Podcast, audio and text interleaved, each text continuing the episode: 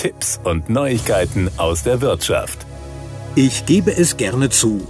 Wem die Weller, also die Westerwälder Mundart, nicht geläufig ist, der wird mit dem Satz mit Iver 90 noch Batsch aus dem Kennel gemacht wenig anfangen können. Im Hochdeutschen könnte man es wie folgt ausdrücken. Er hat noch als über 90-jähriger Schlamm aus der Dachrinne entfernt. Aber dann wäre das keine Mundart und man könnte nicht drüber schmunzeln. Wie ich auf dieses Thema komme, will ich gerne verraten und mit einem Buchtipp verbinden. Es begann damit, dass Thorsten Ferdinand, damals Lokalredakteur einer Zeitung im Westerwald, hin und wieder fast klossierend Themen mit Sätzen flankiert hat, die er von seinem Großvater Gottfried Ferdinand zu hören bekam und die er dann seiner Leserin Leserschaft weitergab. Da stellt man sich natürlich die Frage, echt oder gut erfunden?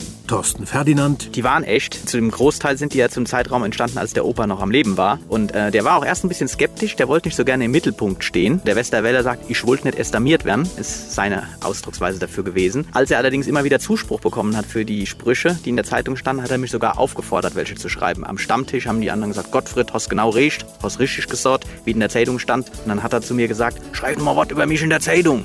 Die eigentlich naheliegende Idee, diese Sprüche von Opa Ferdinand sofort in Buchform herauszubringen, wäre für einen Zeitungsredakteur eigentlich naheliegend gewesen, aber dem war nicht so. Die Bücher sind tatsächlich erst veröffentlicht worden nach seinem Tod. Das ist im Prinzip beim Trauercafé entstanden, die Idee, weil Verwandte, die nicht im Westerwald wohnen und die Geschichten nur vom Hörensagen kannten, weil sie hier die Zeitung nicht beziehen, haben mich darum gebeten, ob man die Geschichten nicht irgendwie bekommen kann. Dann habe ich die über einen Print-on-Demand-Verlag eben veröffentlicht und das zweite Buch ist dann in dem Jahr nach seinem Tod entstanden hatten. Das war das erste Jahr der Corona-Pandemie, als mir noch viele Dinge eingefallen sind, die als die Jahrestage so kamen. Für viele Westerwälder, also Weller, waren diese Weller-Weisheiten, so der Name des ersten Buches, herrlich nachzulesen. Es folgte konsequenterweise, also Band 2, noch mehr Weller-Weisheiten. Und nun gibt es auch noch den Sammelband 100 Jahre Oper 100 Geschichten, das Beste aus drei Bänden Weller Weisheiten. Und keine Sorge, spätestens mit diesem dritten Band verstehen auch Nicht-Weller die Sätze, denn Thorsten Ferdinand hat in Band 3 ein Wörterbuch integriert. Wer jetzt Lust aufs Nachlesen bekommen hat, der bekommt diese Bücher problemlos bei Amazon.